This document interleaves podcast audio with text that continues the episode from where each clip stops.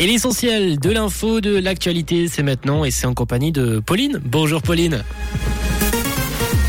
Bonjour à tous. La Suisse est loin des objectifs d'économie d'électricité. Le Conseil fédéral soutient une autoroute à six voies entre Lausanne et Genève et des nuages attendus cet après-midi.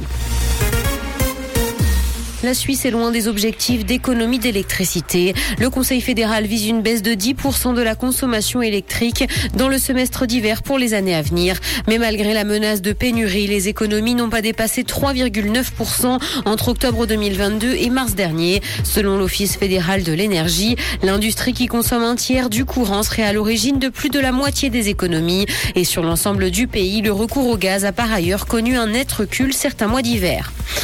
Le Conseil fédéral soutient une autoroute à six voies entre Lausanne et Genève. Les chambres fédérales devront se prononcer prochainement sur cette motion.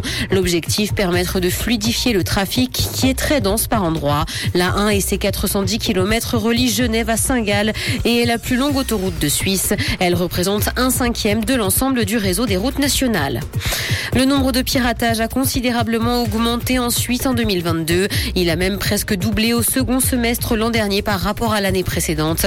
Le Centre national pour la cybercriminalité a fait état de 276 signalements sur six mois. Les comptes de médias sociaux en particulier sont une cible privilégiée des cybercriminels. Ils se servent notamment des comptes piratés pour faire chanter les utilisateurs ou diffuser de la publicité pour des offres d'investissement fictives.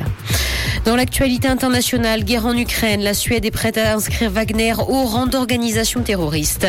Le pays assure la présidence tournante de l'Union européenne et a fait cette annonce. Et ce parce que l'organisation est accusée d'exactions en Ukraine et en Afrique. La Suède s'est dit prête à travailler pour créer un consensus au sein de l'Union européenne des organisations terroristes dès que les conditions juridiques seront réunies. En Italie, Apple est visé par une enquête pour abus de position dominante sur le marché des applications. C'est ce qu'a annoncé l'autorité de la concurrence dans le pays. Elle estime que les développeurs tiers et les annonceurs seraient par ailleurs désavantagés s'agissant des données rendues disponibles par la marque à la pomme. Et ces pratiques potentiellement discriminatoires peuvent d'ailleurs amputer leurs revenus et empêcher les concurrents d'entrer sur le marché.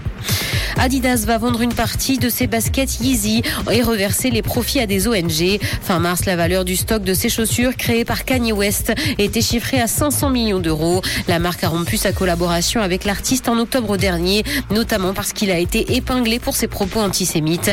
Elle cherche donc une solution pour les milliers de chaussures qui lui restent sur les bras. Elle estime d'ailleurs que les détruire n'est pas une solution.